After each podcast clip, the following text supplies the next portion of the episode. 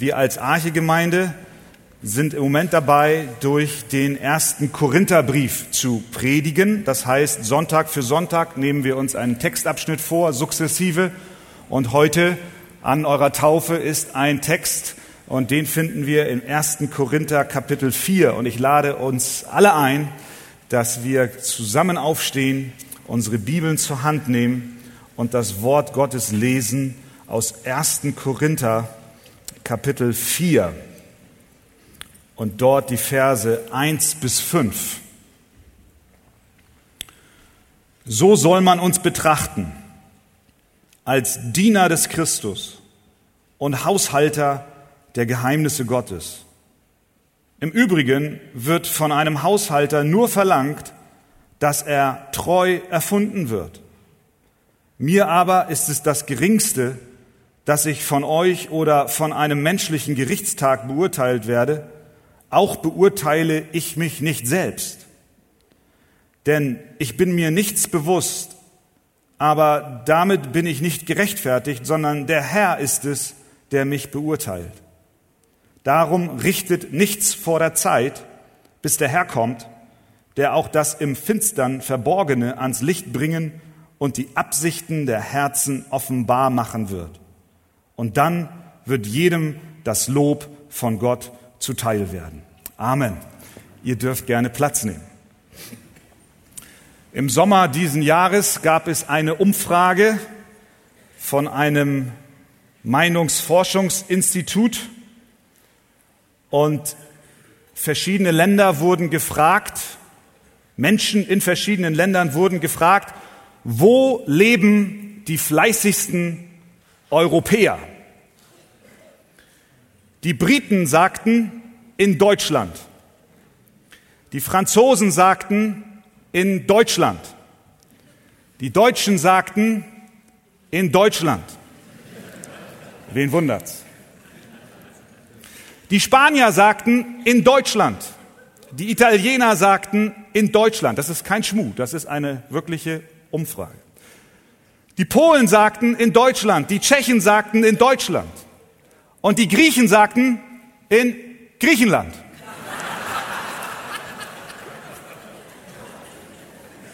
Ich, mö ich möchte keinem Griechen zu nahe treten. Also, wie gesagt, das ist eine Statistik, die die Zeitungen tatsächlich veröffentlicht haben. Entscheidend ist der Maßstab, oder? Wie ordnen wir etwas ein? Aus welchem Blickwinkel betrachten wir Dinge? In dem Text heute geht es um die Beurteilung, nicht wer der Fleißigste ist, sondern die Beurteilung der Diener Gottes. Das ist, was Paulus hier in den Versen 1 bis 5 den Korinther nahebringt. Es wird ein Tag kommen, an dem jeder Diener Gottes, jeder geistliche Leiter, jeder Pastor, jeder Älteste vor Gott Rechenschaft ablegen muss. Der Hebräerbrief sagt es, Sie, eure Führer, wachen über eure Seelen als solche, die einmal Rechenschaft ablegen müssen. Das Urteil über ihre Arbeit wird aber nicht von den Kritikern der Diener Gottes gefällt und auch nicht von denen, die ihnen wohlgesonnen sind, sondern der Text, den wir hier gerade gelesen haben, sagt, Christus selbst wird das Urteil fällen. Er setzt den Maßstab und an diesem Maßstab wird er beurteilen. Aber nach welchen Kriterien wird Gott es denn tun? Nach welchem Maßstab wird Gott vorgehen? Wie soll die Gemeinde in Korinth, an die dieser Text geschrieben ist, wie soll die Gemeinde Jesu überhaupt, auch die Archegemeinde heute, wie soll sie ihre geistlichen Leiter sehen? Wir neigen dazu, Pastoren nach der Zahl ihrer Gemeindemitglieder zu beurteilen. Für uns ist vielleicht von Entscheidung, welche Größe das Gebäude hat und der Sonntagmorgenbesuch, wie viele Menschen kommen. Vielleicht beurteilen wir auch nach der Zahl der Sonntagsschulklassen, nach veröffentlichten Büchern, vielleicht nach akademischen Titeln, vielleicht nach Sympathie oder Aussehen, ich weiß es nicht. Aber Gott hat einen ganz und gar anderen Maßstab. Und Paulus spricht das hier an, weil es in der Gemeinde in Korinth Streit gab. Legt Paulus den Kern dieses Streites frei. Sie haben sich nämlich in Parteiungen organisiert, in Gruppen und in Fraktionen.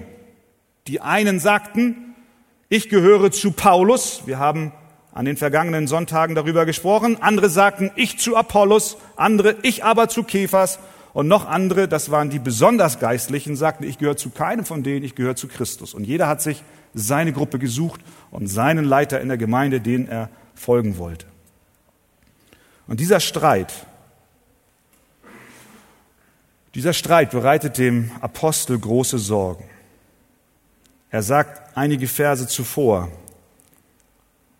weil es hier um die Einheit in der Gemeinde geht, so rühme sich nun niemand irgendwelcher Menschen.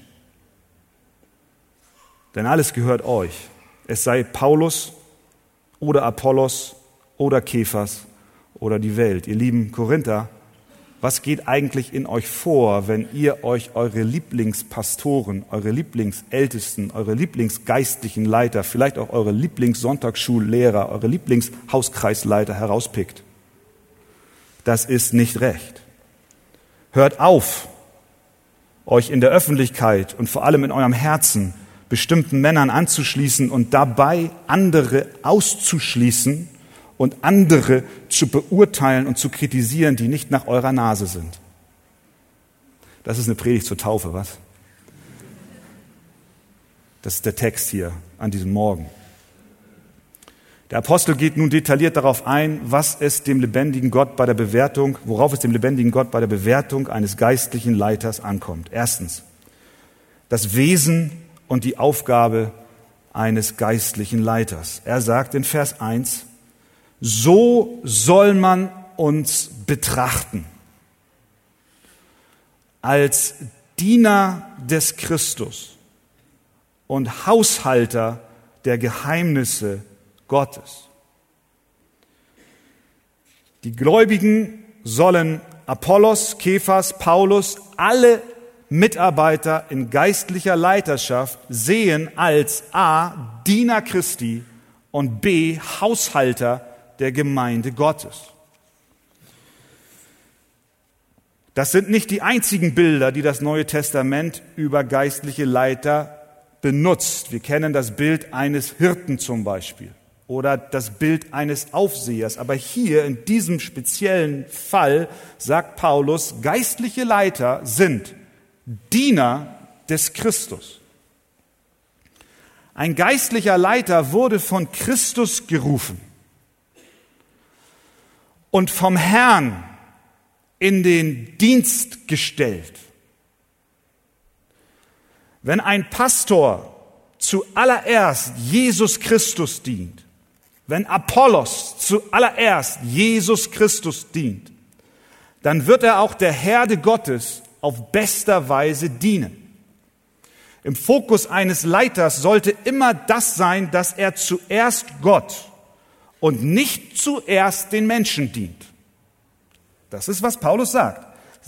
Man soll uns betrachten als Diener wessen? Des Christus. Nicht als Diener der Menschen. Was nicht heißt, dass ein Leiter nicht Diener des Menschen ist, aber er wird erst dann ein Diener des Menschen, wenn er zuallererst Diener des Christus ist.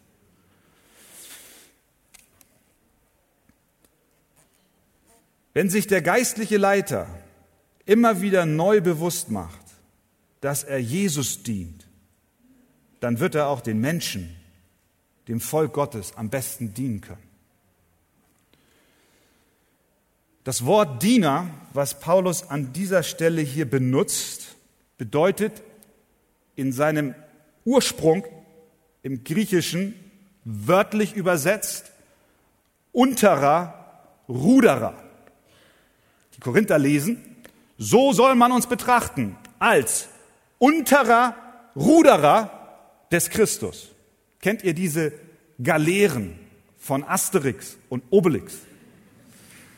Da sitzen unter Deck, ganz unten, Ruderer. Und sie machen nichts anderes als rudern. Einer gibt den Takt an, da ist so eine Trommel und dann macht so bum, bum, bum. Und sie sind immer am Rudern. Das ist das Bild, was Paulus hier benutzt.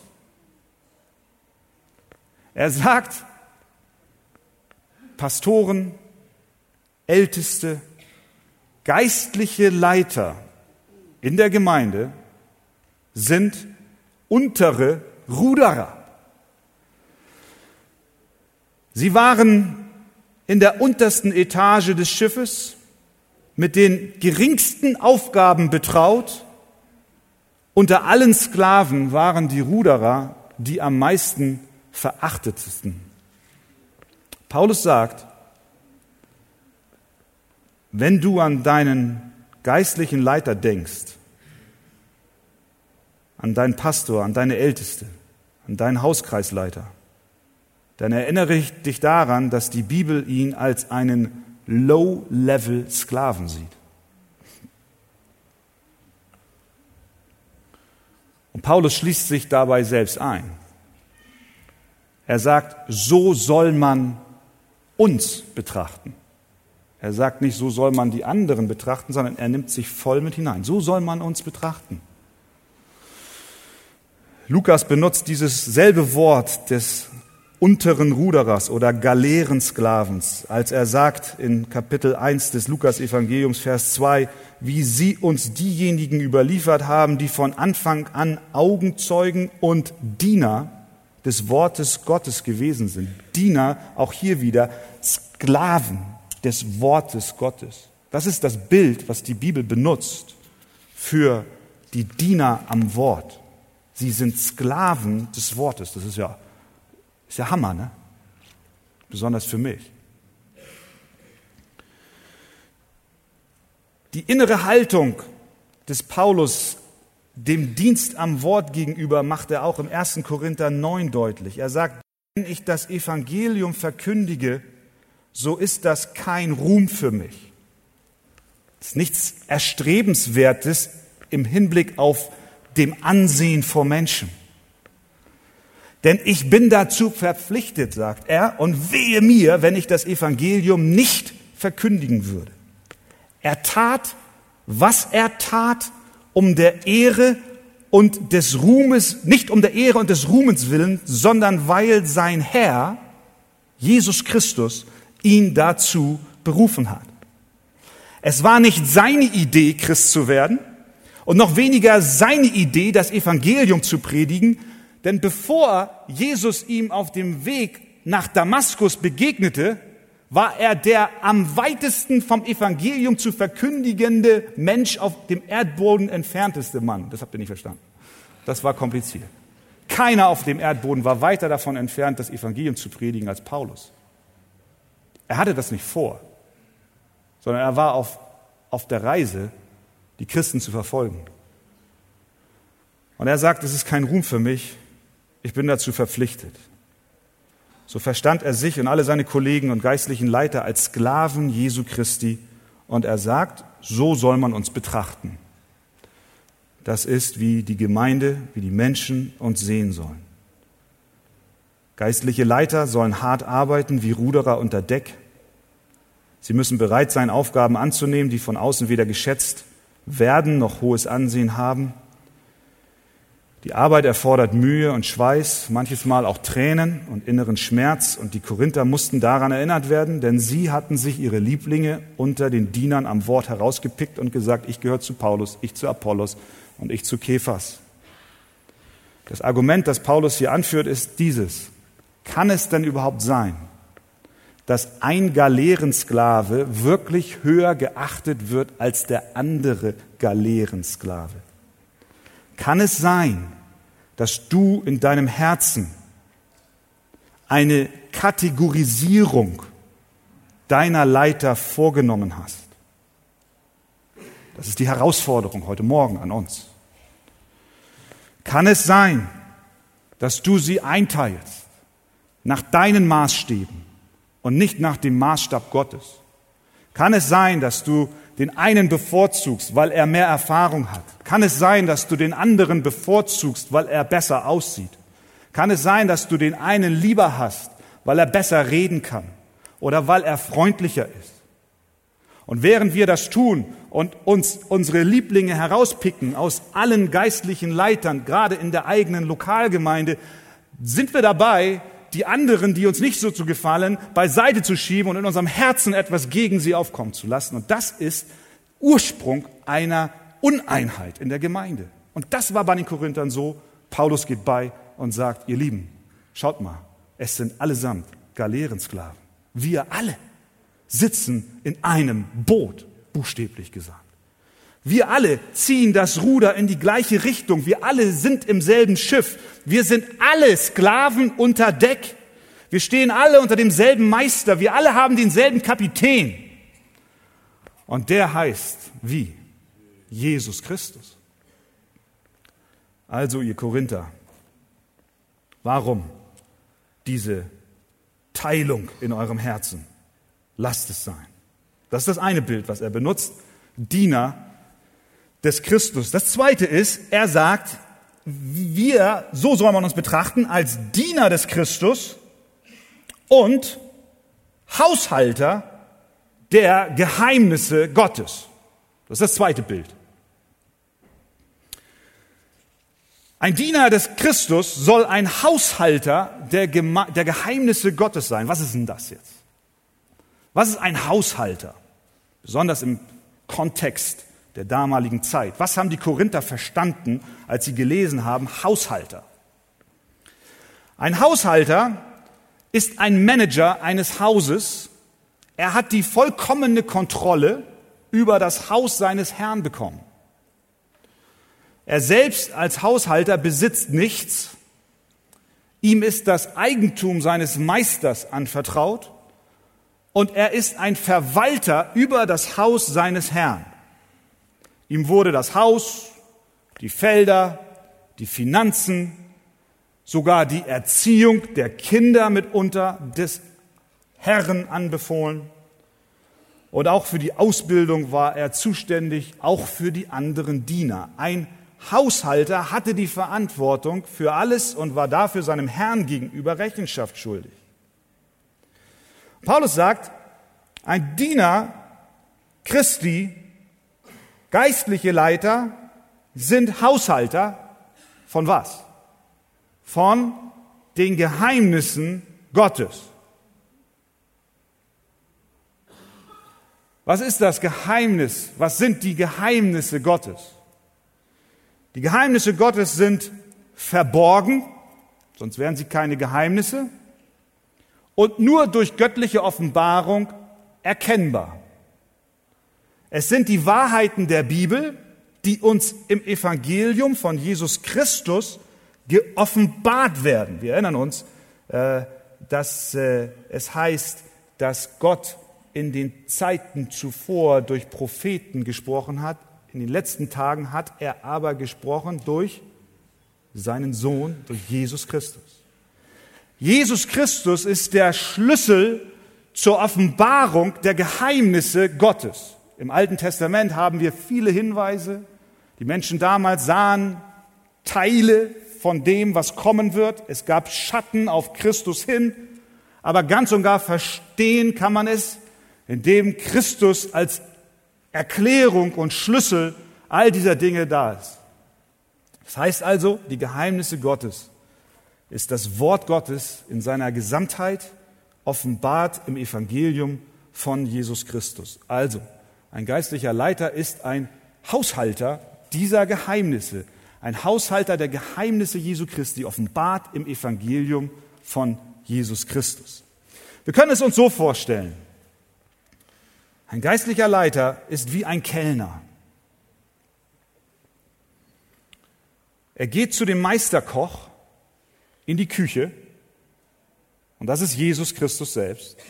Der bereitet eine Mahlzeit vor, Und der Kellner geht hin und holt sich die Mahlzeit und verteilt sie im Hause Gottes, was ihm der Meisterkoch anbefohlen und anvertraut hat. Er nimmt das Wort, die Geheimnisse Gottes, die Nahrung, zubereitet vom Meisterkoch Christus selbst auf sein Tablett und verteilt es in dem Haus, was dem Koch gehört. Das ist der Diener am Wort. Und er trägt es und er teilt es aus. Wichtig ist, dass der Diener, ich, ein Kellner ist nur dann ein guter Kellner, wenn er das, was die Küche vorbereitet hat, auch original hinbringt. Das ist immer das Problem. Dann, dann, dann ist da ein Schwarzbrot und dann sind da so Körner drin und dann geht der Kellner bei und sagt, nee, das, das mag bestimmt der Gast nicht, dann pule ich mal die Körner raus. Und dann kriegst du so ein zerfleddertes Stück Brot. Das darf der nicht machen, der Kellner, oder? Sondern er muss, er muss, er muss die Geheimnisse Gottes verwalten, das, was Christus selbst vorbereitet hat. Und er geht hin und er teilt es aus. Das ist die Aufgabe. Das ist die Aufgabe eines geistlichen Leiters. Er soll alle Schrift austeilen. Das ganze Menü. Und nicht nur Teile. Das, was nützlich ist. Paulus sagt den Ältesten der Epheser, als er diese Abschiedsrede gehalten hat. Er sagt zu ihnen, und wie ich nichts verschwiegen habe von dem, was nützlich ist, ihr lieben Epheser, sondern es euch verkündigt und euch gelehrt habe, öffentlich und in den Häusern. Ich habe nichts verschwiegen. Ich habe nichts verschwiegen. Ich habe nichts von dem Menü aus der Küche Christi herausgenommen und es für mich behalten oder verändert oder gemeint, es würde euch nicht bekommen. Ich habe den ganzen Ratschluss, wie er an einer anderen Stelle sagt, den ganzen Ratschluss Gottes verkündigt. Das gilt übrigens auch für dich als Mitarbeiter in der Kinderstunde. Nun sind die meisten leider gerade draußen oder glücklicherweise draußen bei den Kindern, aber viele andere, die auch mitarbeiten, sind hier. Es gilt für Mitarbeiter bei den Kindern und bei den Royal Rangers. Du bist ein Haushalter der Geheimnisse Gottes. Als Hauskreisleiter bist du Haushalter der Geheimnisse Gottes. Dein Meister hat dir seine Kinder anvertraut, die du unterweisen sollst. Du gehst in die Küche als Kindermitarbeiter unseres Meisterkochs und holst die Kindermenüs heraus, die er extra für die Kleinen zubereitet hat, was sie brauchen, um geistlich zu wachsen. Und du wirst nicht beigehen und das Schwarzbrot durch ein Lolli ersetzen und ihnen das hingeben, weil du weißt, das ist nicht gesund sondern die ganzen Geheimnisse Gottes beinhalten den Ratschluss Gottes, kindgerecht weitergegeben. Und du wirst ihnen an einer bestimmten Stelle sagen, auch du brauchst Jesus Christus. Und haben wir das heute Morgen gehört? Bei den Zeugnissen unserer Täuflinge? Haben wir das, haben wir das, haben wir das aufgenommen? Wie wichtig die Erziehung auch von Eltern ihren Kindern gegenüber ist? wie wichtig es ist. Fast jeder, nicht jeder, aber die meisten haben gesagt, ich bin in einem christlichen Elternhaus aufgewachsen. Wir wollen Gott danken für jeden, der durch Mission zum Glauben kommt. Und ich danke Gott, dass das in dieser Gemeinde geschieht. Aber wir wollen nicht eine Abstufung vornehmen und meinen, Kinder aus christlichem Elternhaus seien nicht so viel wert wie ein Ungläubiger, der aus der Gosse kommt. Diese, diesen Unterschied macht die Bibel nicht. Sondern das, was die Eltern in das Herz der Kleinen hineingelegt haben, wird irgendwann Frucht bringen. Und das haben wir hier gesehen. Und das ist, was auch hier unsere Aufgabe ist. Verwalter der Geheimnisse Gottes zu sein. Es gab einen Tag im Leben unserer Täuflinge, an denen ihnen ein Haushalter der Geheimnisse Gottes in ihrem Leben begegnete. Ihr wurdet mit der gesunden Nahrung Gottes konfrontiert. Und plötzlich habt ihr verstanden, worauf es wirklich ankommt. Ihr braucht Christus. Ihr braucht den, der für eure Sünden ans Kreuz gegangen ist. Es war kein Fastfood, sondern der gesamte Ratschluss Gottes. Während also ein Diener Gottes seine Arbeit unter Deck tut, er das Ruder zieht, er leidet und arbeitet und kämpft und bemüht ist, das Wort Gottes in rechter Weise weiterzugeben, um die Herde zu nähren, ist er gleichzeitig als Haushalter gegenüber seinem Meister verantwortlich, dem Herrn Jesus. Und er muss diesen Dienst gut ausüben. Spurgeon hat gesagt, wenn Gott dich berufen hat, ein Diener zu sein, warum versuchst du dann, den König zu mimen? Jesus selbst kam als ein Diener. Er demütigte sich selbst bis zum Tod, ja zum Tod am Kreuz. Und er sagt in Markus 10, denn auch der Sohn des Menschen ist nicht gekommen, um sich dienen zu lassen, sondern um zu dienen und sein Leben zu geben als Lösegeld für viele. Zweitens, jetzt haben wir eben über die Aufgabe und das Wesen des Leiters gesprochen. Er ist ein Diener und ein Haushalter. Und jetzt sprechen wir über die Erwartung, die Gott an den Diener hat und die auch wir als Gemeinde an den Diener haben sollten. Es geht immer noch um die Beurteilung. Wie sollen wir geistliche Leiterschaft sehen und verstehen? Paulus fasst das zusammen in Vers 2. Er sagt, im Übrigen wird von einem Haushalter nur verlangt, nur, nur verlangt, dass er treu erfunden wird. Wir können auch sagen, im Übrigen ist es für einen Haushalter absolut notwendig, nicht verhandelbar, dass er treu erfunden wird.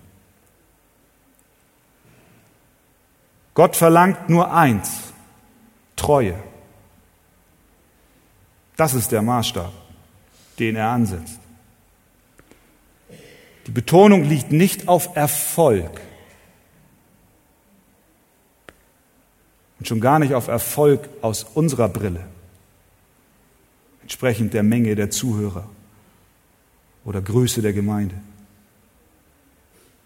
Die Betonung liegt auf Treue.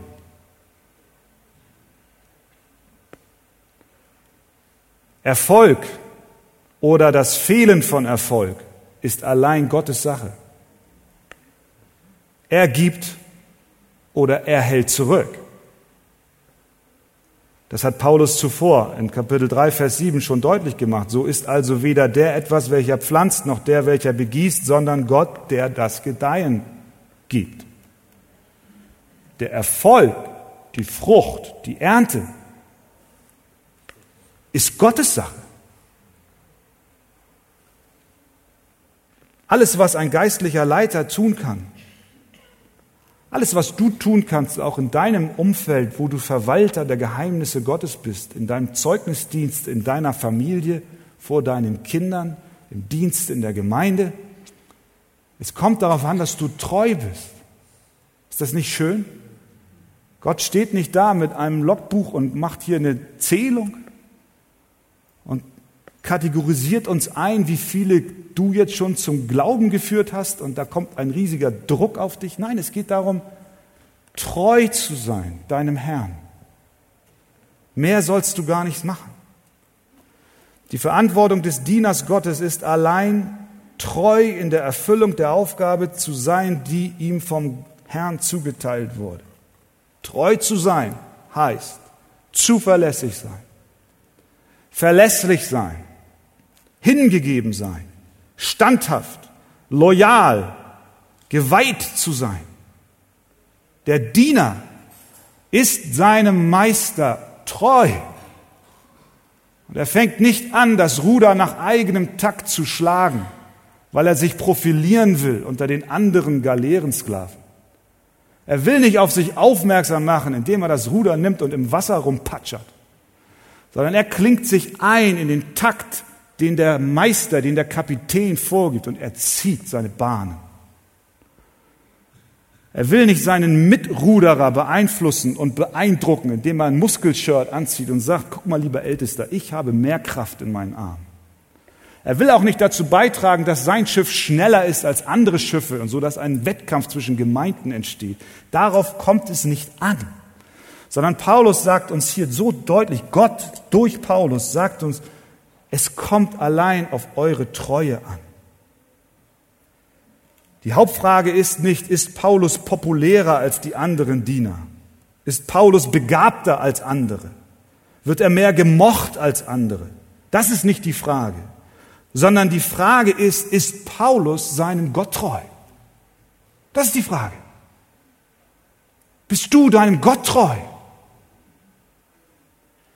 Ist Paulus dem Ruf und der Aufgabe Gottes treu? Geht Paulus mit dem Wort Gottes in rechter Weise um? Das ist die entscheidende Frage. Ist er dem Wort hingegeben? Ist er zuverlässig der Botschaft gegenüber, die Gott ihm gegeben hat?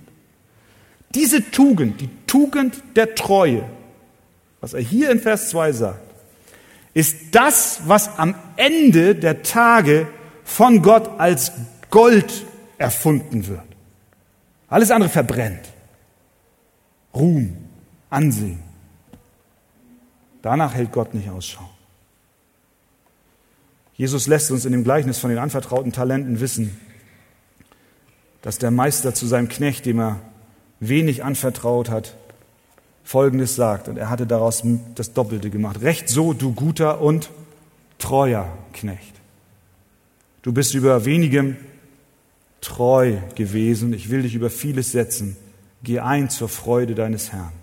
Möchtest du das am letzten Tag hören über dein Leben? Wie gut, dass Gott nur nach der Treue Ausschau hält und nicht nach deinen Werken und nicht nach deinen Leistungen, sondern er bewertet nach anderen Maßstäben. Jeder gute Diener ist ein treuer Diener. Deswegen sagt Paulus auch, wenn es darum geht, Ämter in der Gemeinde zu bekleiden und auch äh, den Ruf festzumachen, den Gott auf das Leben von Brüdern gelegt hat, sagt er Folgendes, wenn ihr, wenn ihr schaut, dann sagt er dem Timotheus Folgendes, und darum danke ich dem, nein, äh, sagt er, und was du von mir gehört hast, sagt er dem Timotheus, vor vielen Zeugen, das vertraue treuen Menschen an, die fähig sein werden, auch andere zu lehren. Die Treue ist ein ganz entscheidender Punkt. Mit anderen Worten, Timotheus, das Leben ist zu kurz, die Gemeinde ist zu wichtig, da investier dich in Männer, die treu sind und nicht in Eimern, die Löcher haben. Suche solche, die die Botschaft bewahren und sie in Treue anderen weitergeben. Und Jesus unterstreicht das in Offenbarung 2.10 der Gemeinde zu Smyrna, sagt er, sei getreu bis in den Tod, so werde ich dir die Krone des Lebens geben. Das ist die Grunderwartung und Anforderung an die Diener Gottes und es ist auch die Beurteilung, die Basis für die Beurteilung jeden Dieners. Wenn du dein eigenes Leben anschaust, siehst du die Treue zu deinem Herrn. Möge es so sein. Auch den Dienst, den du tust in der Gemeinde. Das Leben eines Christen ist nicht die Aneinanderreihung von lauter 100 Meter Sprints, wo wir zwischendrin dann wieder drei Tage Pause brauchen, sondern der Christen, das Christenleben ist, ist wie ein Marathon. Es bedarf einer Ausdauer. Es bedarf einer Kontinuität. Es bedarf eines Fortsetzen und Vertrauens, auch wenn die Widerstände groß sind, auch wenn der Sturm kommt, auch wenn an deinem Haus gerüttelt wird. Es geht darum, dass wir dies nicht aus eigener Kraft tun. Über allem steht natürlich die Gnade des Herrn. Deswegen durfte Paulus sagen, hat Gott zu Paulus gesagt, lass dir an meiner Gnade genügen. Die Kraft liegt nicht in uns. Aber wir dürfen lernen, dass wir auch in Widerständen treu sein dürfen und die Arbeit vorantreiben können. Das ist, wonach das Auge Gottes Ausschau hält. Und dann drittens die Bewertung des Dieners und das ist auch dann der Schluss. Er sagt dann weiter in Vers 3, mir aber ist es das Geringste, dass ich von euch oder von einem menschlichen Gerichtstag beurteilt werde. Auch beurteile ich mich nicht selbst, denn ich bin mir nichts bewusst. Aber damit bin ich nicht gerechtfertigt, sondern der Herr ist es, der mich beurteilt. Paulus ist hier sehr direkt, sehr direkt. Er sagt, mir aber ist es das Geringste, dass ich von euch oder von einem menschlichen Gerichtstag beurteilt werde. Mit anderen Worten, euer Urteil, liebe Korinther, was soll's? Ist nicht ausschlaggebend. Aus diesen Worten wird deutlich, dass die Korinther den Apostel stark kritisiert haben. Das ist der Tenor in dem ganzen Brief. Er stand unter enormer Kritik und Attacke. Mit Sicherheit haben die aus der Kephas und aus der Apollos-Fraktion ihre Nasen über ihn gerümpft und sind ihn hart angegangen. Sie haben seine Motive, sein Verhalten, seine Methoden beurteilt. Sie haben sich auf Gebiete vorgewagt, die ihnen nicht zustanden. Sie sollten das nicht tun, sondern er sagt, mir ist es das Geringste, dass ich von euch beurteilt werde. Er wollte sich damit nicht über sie stellen und er wollte damit auch nicht sagen, dass es auch Kritik gibt, die er sich zu Herzen nahm und besonders auf den Punkt äh, hindeuten möchte ich, dass wenn ein wenn sündiges Verhalten im Leben eines Leiters da ist, dann muss das adressiert werden. Damit will er das nicht alles vom Tisch hauen. Aber es geht hier darum, dass die Gemeinde offensichtlich ihn beurteilt hat nach Maßstäben, die nicht Gott gewollt waren. Sie haben ihn kritisiert über Dinge, die ihnen nicht gefallen haben, weil sie sich anderen in der Gemeinde angeschlossen haben. Paulus traut nicht mal seiner eigenen Beurteilung. Er sagt es hier, er sagt dann, äh, äh, auch beurteile ich mich nicht selbst. Das, was die Griechen gemacht haben, in unserer Statistik am Anfang, das macht der Paulus nicht. Er sagt, das, das mache ich nicht. Ich beurteile mich nicht selbst.